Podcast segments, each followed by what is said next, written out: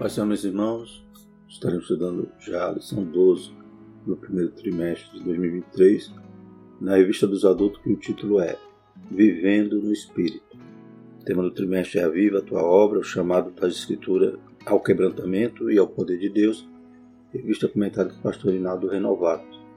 Então já estamos chegando ao final desse trimestre, faltando apenas mais uma lição, lição abençoada mais uma vez uma lição né, propícia né, a nosso tempo, a nossa necessidade, que realmente estamos carecendo do avivamento.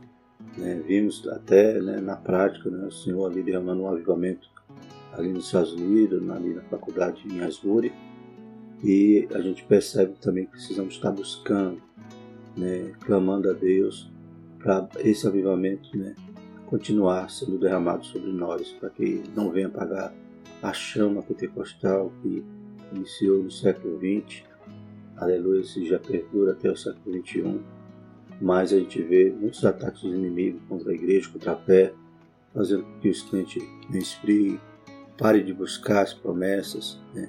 comecem a ir atrás de doutrinas humanistas, materialistas, né? então, e até mesmo buscando relativizar a palavra de Deus. Mas nós carecemos estar constantemente né, tomando da fonte de águas vivas, que é a palavra do Senhor. Ela que é inerrante, né, é divinamente inspirada, passa os céus e passa a terra, mas não há de passar nenhuma das suas palavras, e é onde encontramos né, a direção para buscarmos, para vivermos o avivamento, como temos estudado durante todo o trimestre, desde a definição do que é avivamento, né, até passando pelo Antigo Testamento, Novo, né, passando pelos, pelos apóstolos, passando por Jesus, e vendo também durante a história que Deus não mudou, Ele é o mesmo de ontem, hoje eternamente. Tem derramado avivamento, né? tem avivado a sua obra durante os anos, aleluia, e nós fazemos parte, né? ou nascemos a partir de um desses avivamentos da história, que foi o avivamento pentecostal. Então, na lição de hoje, a gente vai falar a respeito né, do fruto desse avivamento, da evidência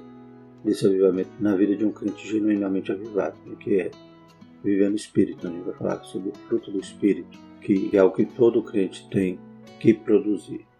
Glórias a Deus. O textual da nossa lição diz: Mas o fruto do Espírito é amor, gozo, paz, longanimidade, benignidade, bondade, fé, mansidão, temperança. Galatas 5, 22. Verdade prática. O avivamento espiritual traz uma realidade de vida no Espírito. Então, desde o momento que nós já passamos da morte para a vida, é o primeiro avivamento que nós experimentamos, né? pois estávamos mortos nas ofensas, nos pecados, e o Senhor nos deu vida, quando nos salva, nos justifica. Né? Então, a partir daí já tem que caracterizar na vida desse crente, dessa nova criatura, uma vida no Espírito, né? andar no Espírito. Louvado seja o nome do Senhor. A leitura bíblica em classe se encontra em Gálatas 5, 19 a 25. Porque as obras da carne são manifestas, as quais são prostituição, impureza, lascívia, idolatria, feitiçaria, inimizades, porfia, emulações, iras, pelejos, dissensões, heresias, invejas, homicídios, bebedice, glutonarias e coisas semelhantes a esta, acerca das quais vos declaro, como já antes vos disse, que os que cometem tais coisas não herdarão o reino de Deus. Mas o fruto do Espírito é amor, gozo, paz, longanimidade, benignidade, bondade, fé, mansidão, temperança. Contra essas coisas não há lei, e os que são de Cristo crucificaram a carne com as suas paixões e consciência. Se vivermos no Espírito, andemos também no Espírito. Glórias a Deus. A introdução de nossa lição diz: O salvo em Cristo Jesus, desde quando aceitou a Jesus como seu único e suficiente Salvador, pode passar por diversas situações de sua vida para experimentar o avivamento espiritual. A vida cristã é uma jornada espiritual que começa no dia da conversão e prossegue até a morte, se a pessoa perseverar até o fim. Na caminhada espiritual, o crente precisa conservar-se fiel vivendo de acordo com a vontade de Deus. Para isso é necessário andar no Espírito. Louvado seja o Senhor. Então, quando estamos andando no Espírito, né, é interessante que a lição dos jovens também fala sobre isso. E esse andar no Espírito é o que está né, ouvindo a sua voz, sendo dirigido por Ele, não entristecendo o Espírito Santo. Né? Então, todo tempo buscando nos santificar. É Ele que nos ajuda, é Ele que opera essa obra em nós mas nós devemos né, buscá-lo, devemos estar sempre atentos, vigiando. Né, isso é andar no Espírito. E a consequência né, do Espírito estar, aleluia, nos envolvendo, nos conduzindo, é a geração do fruto, como veremos aqui durante a lição. Quando estamos no Espírito, o próprio Espírito Santo testifica que somos filhos de Deus. Né? Nós compreendemos que todas as coisas contribuem para o nosso bem, porque nós servimos ao Senhor, porque nós amamos o Senhor e cremos que Ele está controlando, está no controle de todas as coisas. Louvado seja o Senhor. Então, andar no Espírito nos garante inúmeras bênçãos. Louvado seja Deus. Né? Contrastando, né, como a gente leu no texto bíblico, as obras da carne. A obra já dá essa conotação de que a pessoa está se esforçando para fazer, né? ou seja, ela poderia não praticá-las, mas ela decide então praticar as obras da carne e ficar ali embaraçado com as coisas deste mundo. Porém, o fruto não. É você andar no Espírito e ao mesmo tempo vai aparecendo, vai gerando. Como em João 15, que nós somos as varas, né? os ramos, enxertados na videira verdadeira. Louvado seja o Senhor toda vara que está nele está ligada, né? Então recebe a seiva ali de Jesus, produz vida, produz frutos. E o Pai ainda limpa, né? Poda, ou seja, santifica, tira tudo aquilo que não é agradável ao Senhor, tudo aquilo que não é santo, para que produzamos mais frutos. Então, você vê que o contraste. A obra você vai lá e decide fazer. O fruto você tem que estar tá em Deus, tem que estar tá ligado em Jesus, tem que estar tá no Espírito para que Ele produza na sua vida para que você possa evidenciá-lo. Louvado seja o nome do Senhor. E que não haja então nada né, fazendo obstrução a essa seiva da videira, né, para que ela possa preencher com vida os ramos que somos nós. Primeiro tópico, a vida no Espírito. Primeiro subtópico, andando no Espírito. Na Bíblia, o verbo andar tem o sentido figurado de viver, experimentar, praticar e conduzir na vida espiritual. Por isso Paulo escreve: Digo, porém, andai em espírito e não cumprireis a concupiscência da carne. Gálatas 5,16. O andar em espírito com o E maiúsculo tem um significado espiritual muito elevado e profundo. É ter uma vida cristã subordinada à direção do Espírito Santo, pautada no ditame da palavra de Deus, é ter uma vida espiritualmente avivada, conforme Romanos 8.1. Texto bem conhecido, né, que diz, portanto, agora nenhuma condenação há para os que estão em Cristo Jesus, que não andam segundo a carne, mas segundo o Espírito. Né? Então, andar no Espírito ainda nos produz essa bênção maravilhosa né? da justificação, de não termos mais nenhuma condenação, que agora estamos em Cristo Jesus. Louvado seja o nome do Senhor. E como diz em Gálatas, né? andar em Espírito, como o comentarista citou, o E maiúsculo significa o quê? No Espírito Santo. Louvado seja o nome do Senhor. O segundo subtópico diz: Por que andar em espírito? O crente em Jesus deve andar de acordo com o Espírito Santo para não cumprir os desejos da natureza carnal. Gálatas 5,16. Escrevendo aos Romanos, o apóstolo Paulo disse: Portanto, agora nenhuma condenação há para os que estão em Cristo Jesus, que não andam segundo a carne, mas segundo o Espírito. Porque a lei do Espírito de vida em Cristo Jesus me livrou da lei do pecado e da morte. Por isso, andando no Espírito, salvo ter vitória sobre o império do pecado e da morte. Também temos essa condição né, de não estarmos mais subordinados à lei, porque a lei não podia salvar, a lei apenas apontava o pecado e fazia com que o pecador né, se constrangesse, pois via que errava. E a lei do Espírito é saber que Jesus né, ele tomou o nosso lugar, nos substituiu na condenação e morreu na cruz. E a gente pode agora ter vida, vida com mudança louvado seja o nome do Senhor, e andar em santificação, bendito é o Senhor. É, na lição do jovem me chamou a atenção também um tema que dizia que a justiça de Deus, né, ou seja, a exigência da lei é a santificação. E outrora não éramos santos, éramos, pelo contrário, né, inimigos de Deus, ímpios, né, estávamos distantes. O Senhor nos aproximou, nos salvou, nos posicionou como santo no momento que cremos Aleluia, louvado seja o Senhor. E a partir dali começa a nossa trajetória, a santificação progressiva. E a gente só consegue cumprir a exigência da lei, que é a santificação, andando no Espírito. Glórias a Deus, para não cumprir as concupiscências da carne, não pecar. Mesmo quando pecamos, ainda temos o Espírito Santo para nos constranger, para nos trazer, para nos convencer do pecado e nos trazer de volta a Deus, se nos humilharmos, se nos convertermos, se nos arrependermos. Louvado seja o Senhor. Essa lei do Espírito de vida, como diz nas Escrituras, né, ela me livra, ela me dá vitória sobre o império da lei, do pecado e da morte. Terceiro subtópico, como andar em espírito. Não é fácil andar no espírito. Infelizmente, a inclinação da natureza carnal, herdada de nossos primeiros pais, e inerente a todos os seres humanos, faz com que busquemos as coisas que não agradam a Deus. Como Paulo dizia, né? o que eu queria fazer eu não faço, o que eu não quero é isso que eu faço. Né? Ele dizia, miserável que sou, quem me livrará do corpo da morte? Ou seja, ele estava evidenciando que a nossa natureza carnal é terrível. Né? Se a gente der brecha para ela, ela quer voltar a praticar as coisas, né? as obras da carne.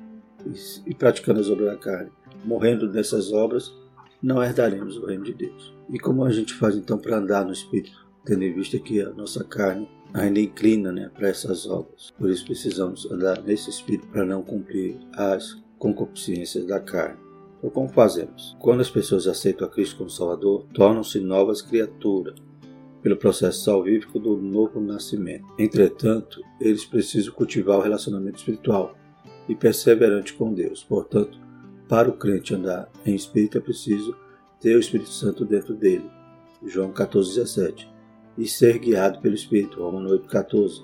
E ser cheio do Espírito Santo. Então a gente tem que ter essa comunhão, esse relacionamento né, diário com Deus através do seu Espírito Santo. Né, então devemos alimentar, glórias a Deus, a nossa piedade, né, praticar as obras de piedade. Nós estudou ele seus passados, né, orar, aleluia estudar a palavra, né? meditar na palavra do Senhor. Louvado seja o Senhor. Crer nas Escrituras, né? obedecer, estar arraigado em Cristo, para que possamos gerar o fruto do Espírito, ou seja, ser cheio do Espírito Santo.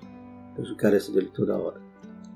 Então não deixe o inimigo te enganar, seduzindo com as coisas do mundo, para que caia, peque, às vezes fica ali prostrado. Aleluia. Lembre que o Senhor morreu por ti. Aleluia. Não se errar, volte para Cristo. Corra, né? Filhinhos, não peques. Mas se pecar, corra para Jesus. Para que vivamos cheios do Espírito, no Espírito. Andemos nele e possamos então alcançar inúmeras bênçãos que, que são derramadas sobre nós quando andamos com Deus. Então vimos que a vida no Espírito é andando no Espírito, né? vimos por que precisamos andar em Espírito e como fazemos para andar no Espírito.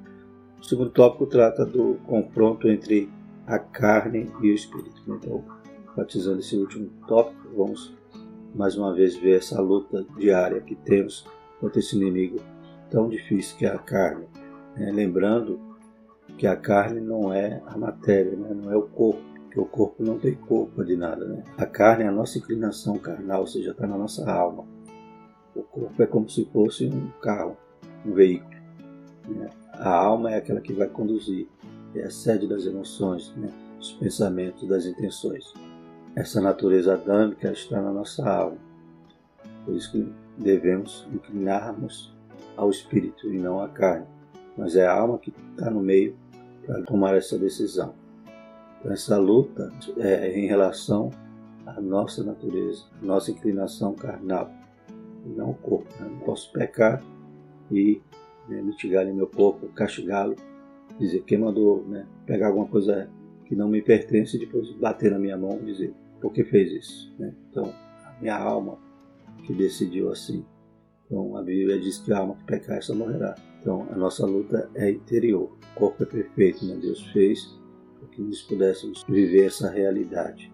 É tão perfeito que um dia o Senhor requererá, precisamos preservá-lo irrepreensíveis para a vida do Senhor pois o Senhor há de salvar corpo, alma e espírito. Esse corpo né, será transformado em corpo glorioso. Então, carne versus espírito, em termos espirituais, é a maior luta da vida do crente salvo. A natureza carnal herdada de Adão é alimentada pela concupiscência da carne. Ela se inclina para as estruturas pecaminosas criadas pelo diabo com o objetivo de afastar os seres humanos para longe de Deus. Por isso o apóstolo João escreveu: Não ameis o mundo, nem o que no mundo há. Se alguém ama o mundo, o amor do Pai não está nele. Porque tudo o que há no mundo, a concupiscência da carne, a concupiscência dos olhos e a soberba da vida, não é do Pai, mas do mundo. Glórias a Deus. Então não podemos amar o mundo. Como é que nós amamos o mundo? Dando vazão a nossos desejos, a nossa concupiscência, ou seja, tudo aquilo que eu desejo fazer, eu quero fazer. Não importa se a palavra de Deus diz algo ao contrário, né, e não importa se eu receba um conselho ou uma, um direcionamento da minha liderança espiritual, eu vivo do meu jeito. Né? Eu sou dono do meu nariz e com isso né, eu vou querer agradar o meu eu, a minha carne.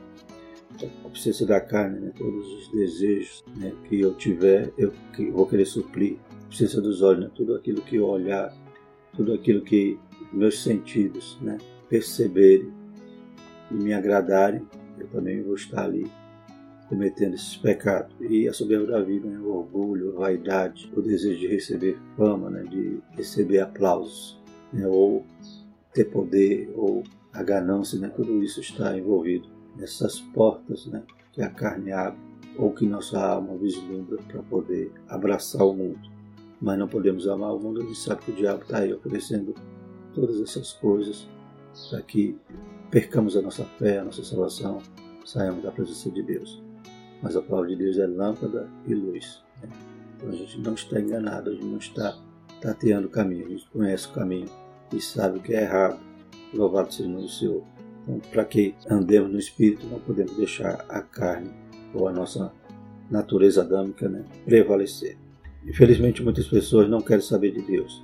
Elas são seduzidas e afastadas para longe de Deus por meio de vários instrumentos, pelas falsas religiões, pelo humanismo, materialismo, etc. Como resultado, as pessoas se esquecem de Deus e procuram agradar o diabo e a própria natureza carnal, corrompida pelo pecado. Não por acaso o apóstolo Paulo demonstrou a respeito dessa luta entre a carne e o espírito. Gálatas 5, 16 e 17. O 17 diz o seguinte: Porque a carne cobiça contra o espírito e o espírito contra a carne, e estes opõem-se um ao outro, para que não façais o que quereis.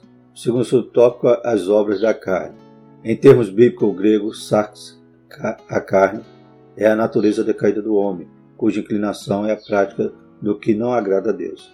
Assim, as obras da carne, segundo a Epístola aos Gálatas, são as práticas, atitudes e pensamentos contrários à santidade exigida por Deus para os que são fiéis à palavra. Identificada em pelo menos 15 tipos, sem fechar a lista, pois o autor bíblico acrescenta, e coisa semelhante a esta. Essas obras podem ser classificadas em várias categorias. Práticas sexuais ilícitas, versículo 19 do capítulo 5, práticas religiosas, versículo 20, parte A, mau relacionamento humano, versículo 20, parte B, 21, e vícios e maus hábitos, versículo 21. O apóstolo Paulo encerra essa parte da carta dizendo que os que cometem tais coisas não herdarão o reino de Deus. Então, todas essas obras da carne elencadas aqui em Gálatas 5, 19 até 21, né, não encerra a lista, né, não é um, uma lista exaustiva, pois né, o próprio apóstolo Paulo diz coisa semelhante a essa. Pecados que naquela época nem existiam, né, que hoje já na modernidade já se apresentam. Pecados virtuais né, que temos hoje na internet.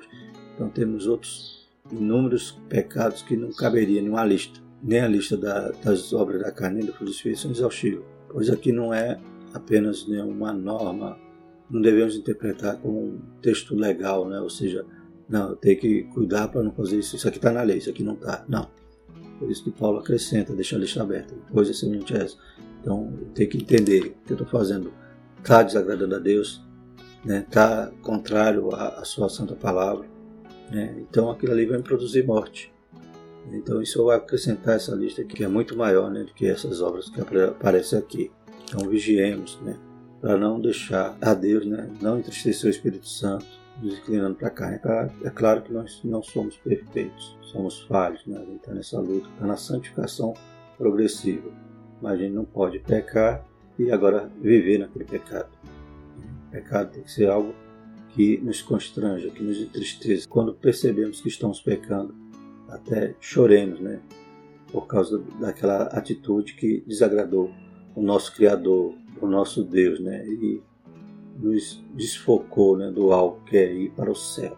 Deus tem misericórdia. Que nós ligeiramente nos arrependamos e voltemos à comunhão com Deus. Por isso que a Bíblia diz: os que é nascido de Deus não vive mais no pecado. Pode até pecar por acidente, mas ele não vive. Aquele que vive no pecado, ele não é nova criatura. Ele está se enganando a si mesmo, porque ele não engana nem a Deus. Mas o que é nascido de novo, aquele que está buscando morar no céu, ele não vive mais no pecado. O pecado é uma ocorrência importúnea na sua trajetória.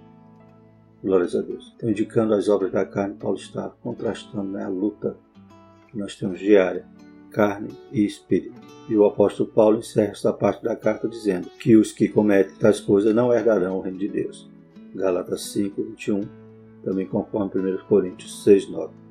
Terceiro tópico, o avivamento pelo fruto do Espírito. Então vamos agora nos ater né, esse ponto crucial da lição, que é o fruto do Espírito. Primeiro subtópico, o fruto do Espírito. Dons e fruto do Espírito são características essenciais para a vida e o caráter cristão. O uso dos dons espirituais sem a prática do fruto do Espírito pode ser apenas uma demonstração de egoísmo e exibicionismo.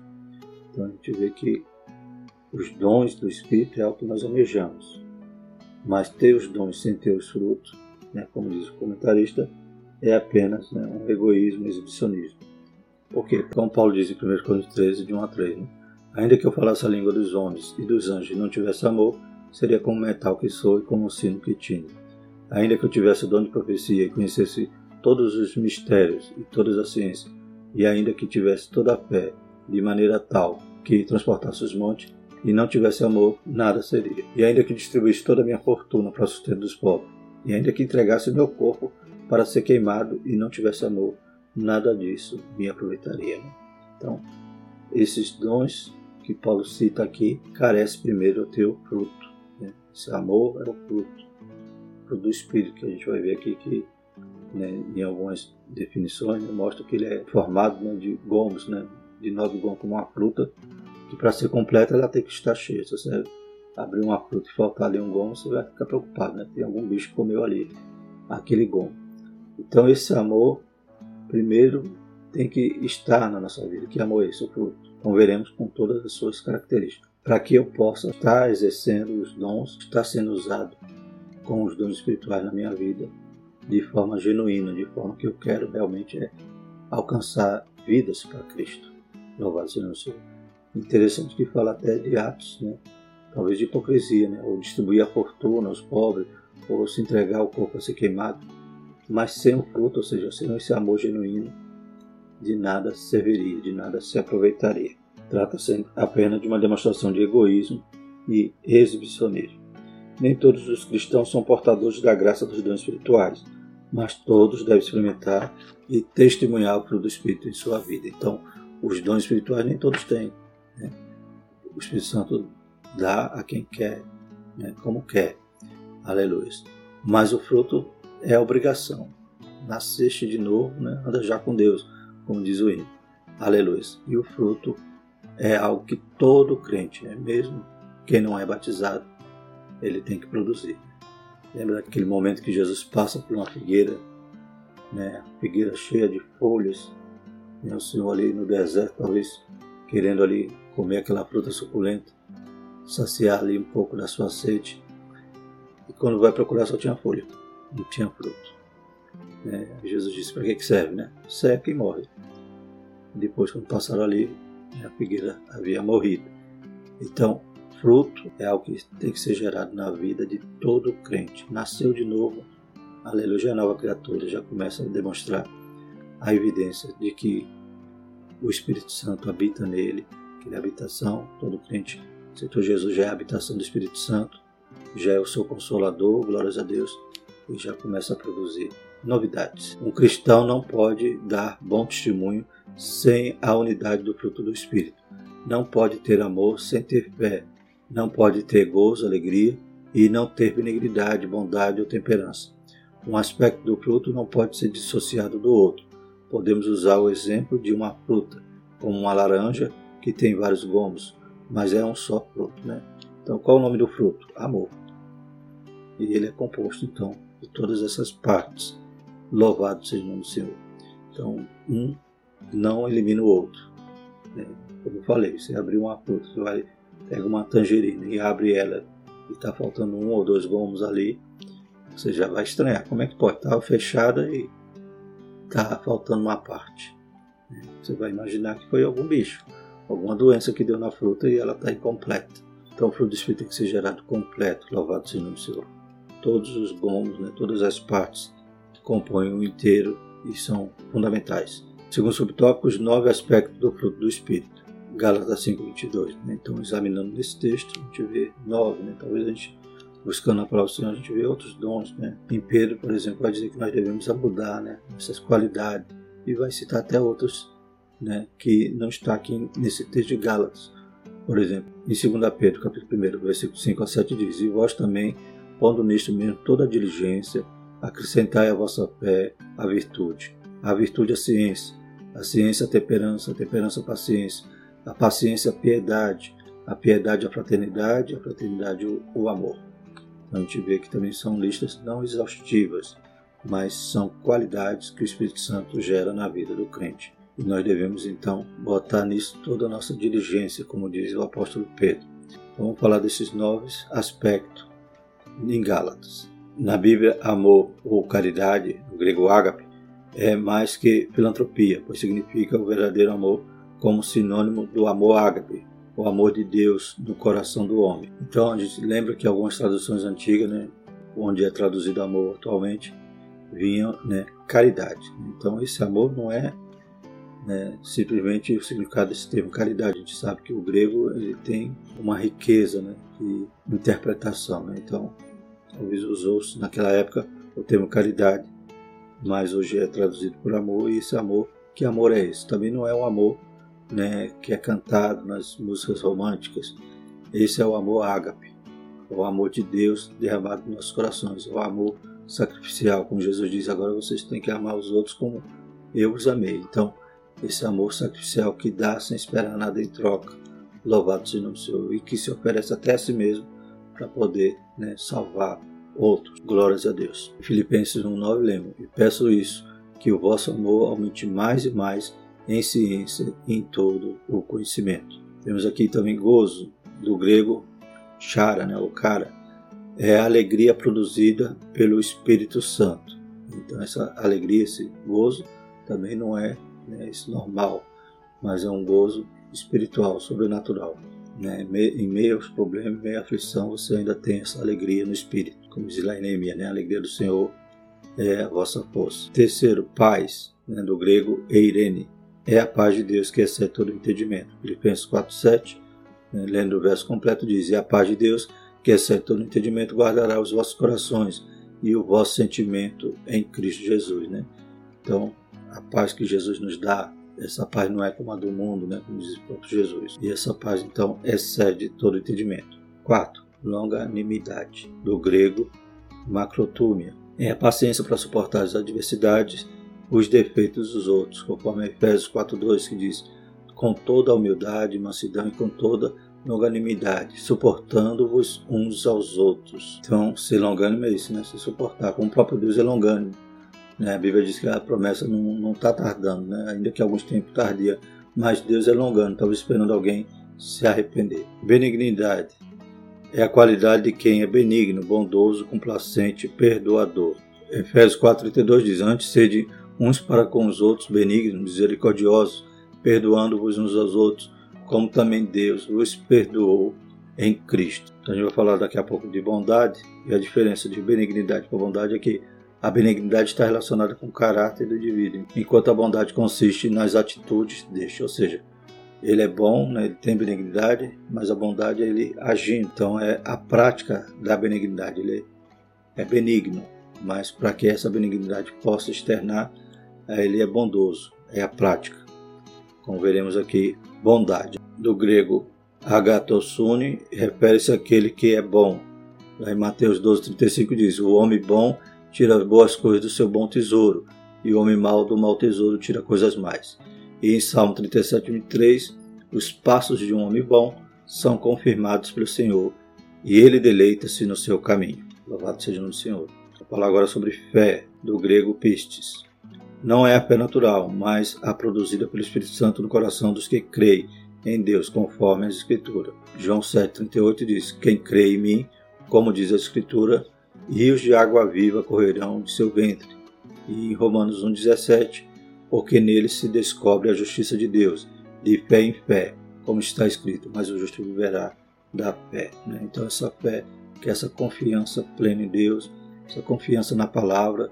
E quando eu confio, né, eu espero, eu obedeço. Então, esta fé é que nos permite né, viver nela, louvado seja o nome do Senhor. Ainda que a terra se mude, ainda que, aleluia, os mares transbordem, mas nós confiamos, permanecemos firmes no Senhor, bendito no Senhor. E essa fé que nos dá certeza de que estamos, aleluia, aguardando um grande momento que se cumprirá a nossa grande esperança, que é a volta do Senhor Jesus. Vivemos nelas, obedecemos a Deus, fazemos a sua obra, tudo, aleluias, através dessa fé, como diz também lá em Hebreus 11:6, que diz: "Ora, sem fé é impossível agradar-lhe, porque é necessário que aquele que se aproxima de Deus creia que ele existe e que é galardoador dos que o buscam." Mansidão, do grego prautes, diz respeito àquele que é manso, sinônimo de brandura, de gênio afável, sossegado e doce. 1 Timóteo 6,11 Mas tu, ó homem de Deus, foge dessas coisas e segue a justiça, a piedade, a fé, o amor, a paciência, a mansidão. Em Mateus 5,5 Bem-aventurados os mansos, porque eles herdarão a terra. E temos também o próprio Jesus dizendo, né? Aprendei de mim, que sou manso e humilde de coração. Então essa mansidão não quer dizer que ele é tolo, que ele é bobo, não, mas que, como diz aqui, é brando, tem um gênio afável, é sossegado e é dócil. E temperança, quer dizer, né, do grego ekrateia, quer dizer autocontrole, domínio próprio, é o aspecto elevadíssimo do relacionamento com os outros, com situações e fatos diversos na vida. Né? O crente que tem autocontrole, ele se domina, né? Ele, no momento da guerra, ele continua firme ali, ele sabe quem tem crido, né? então ele se controla também em relação aos seus próprios impulsos, ele não toma atitudes precipitadas. Né? Era um dom que faltava ali em Pedro, né? antes do Pentecoste. Né? Qualquer coisinha ele já estourava, ele já queria né, tomar uma atitude como ele fez ali quando, quando prender Jesus. E ele então fere ali, né? corta a orelha de Malco. Então a gente vê que faltava esse fruto na vida dele além dos outros, né? Mansidão, né? Amor. Então, a gente percebe que carecemos de viver no Espírito e geremos o fruto do Espírito. Terceiro subtópico, contra o fruto do Espírito não há lei. A conclusão de Paulo sobre o fruto do Espírito é impressionante. Ele afirma de modo decisivo e categórico: contra essas coisas não há lei. E os que são de Cristo crucificaram a carne com as suas paixões e concupiscências. Se vivemos no Espírito, andemos também no Espírito. Que Deus nos ajude a cultivar o fruto do Espírito em nossas vidas. Os dons espirituais só têm valor se forem acompanhados do fruto do Espírito. Isso é viver na plenitude do Espírito, tendo uma vida verdadeiramente avivada. Então a gente vê que a igreja de Corinto tinha dons, mas não era verdadeiramente avivada porque faltava o fruto. Por isso que Paulo vai ter que né, ensiná-lo, instruí-lo, para que ele tivesse ordem, decência, que tivesse também santidade, o fruto do Espírito não tivesse ali amor, pois eles agiam de forma exibicionista né, e egoísta, como diz aqui na lição. Glória a Deus. A conclusão diz: crentes avivados são beneficiados com grandes bênçãos da parte de Deus, pois eles andam em espírito e não andam conforme as concupiscências da carne. Gálatas 5,16. Além dos dons espirituais, ele tem o fruto do Espírito: amor, gozo, paz, longanimidade, benignidade, bondade, fé, mansidão e temperança. Por isso, Deus concede bênçãos em abundância sobre os crentes que andam e vivem no Espírito. Bendito Deus e Pai de nosso Senhor Jesus Cristo, o qual nos abençoou com todas as bênçãos espirituais nos lugares celestiais em Cristo. Efésios 1:3. Glórias a Deus. E para que os irmãos aprofundem mais em relação a essas bênçãos que nos advêm de andarmos no Espírito, leia Romanos 8, né, que é o tema da lição dos jovens. Leia o capítulo todo e veremos como é bom andar no Espírito Santo. Bendito é o nome do Senhor para todo sempre. Vamos orar? Senhor nosso Deus, nosso Pai, te louvamos, Pai, por essa lição. Continua nos ajudando a produzir o fruto, Pai. Nos santifica, nos perdoa, Pai, nos purifica, nos lava. Deus poderoso e santo, abençoa a tua igreja, abençoa, Pai, esse ministério da Escola Dominical, todos os alunos, professores, pastores imbuídos neles. Em nome de Jesus nós te agradecemos. Amém.